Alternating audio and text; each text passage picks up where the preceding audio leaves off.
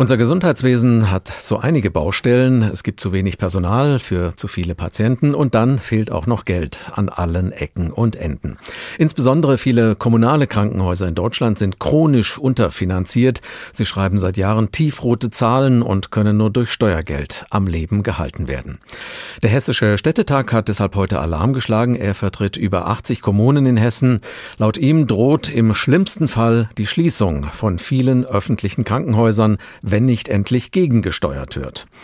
Timo Kurt aus unserem Landtagsstudio in Wiesbaden war heute bei der Pressekonferenz des Hessischen Städtetages. Ich habe vorhin mit ihm gesprochen und ihn gefragt, warum sind denn so viele Krankenhäuser laut Städtetag in ihrer Existenz bedroht?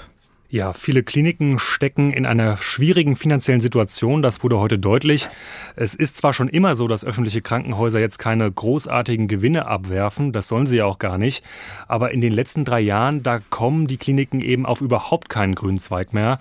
Als Gründe sind da zum Beispiel die extrem hohen Kosten für Medikamente, für Energie, aber auch für die Bewältigung der Pandemie zu nennen.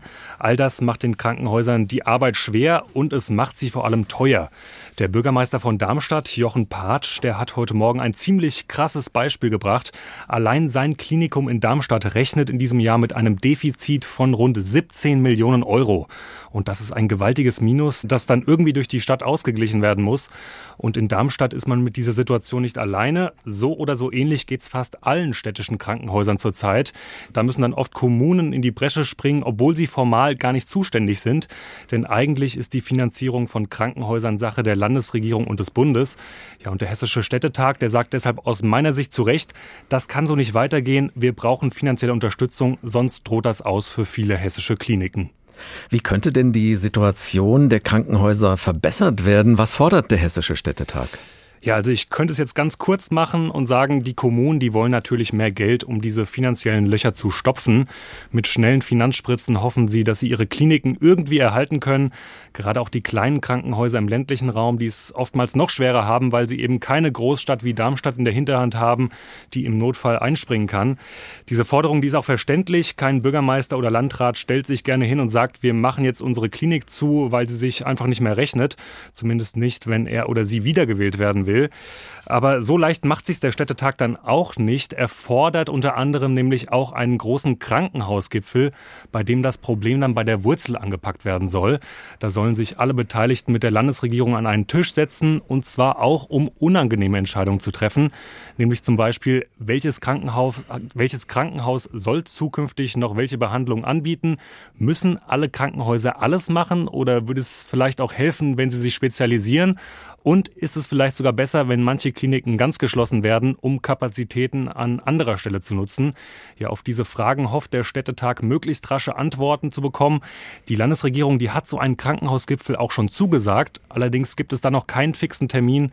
Ja, und deshalb warten die Kommunen, die eine Klinik haben, jetzt weiter und versuchen so lange irgendwie finanziell über die Runden zu kommen. Und was sagen die hessischen Kommunen zu der geplanten Krankenhausreform von Gesundheitsminister Lauterbach? Könnte die vielleicht eine Erleichterung bringen?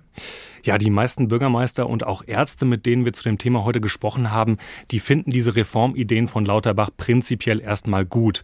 Es geht da ja unter anderem darum, dass der ökonomische Druck aus den Krankenhäusern rausgenommen wird und viele sehen sich danach.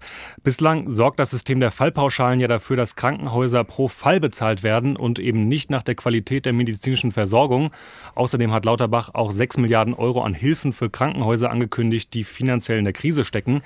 Allerdings befürchten viele Städte, dass diese Reformen und Hilfen, die da vollmundig aus Berlin angekündigt wurden, am Ende zu spät für viele Kliniken kommen könnten. Denn die kommunalen Krankenhäuser, die stecken ja jetzt in einer Notlage und sie müssen jeden Monat Löhne und Rechnungen zahlen. Ja, und da bringt es am Ende herzlich wenig, wenn in ein paar Jahren dann eine große Reform greift. Das könnte dann für viele Kliniken nämlich schon zu spät sein.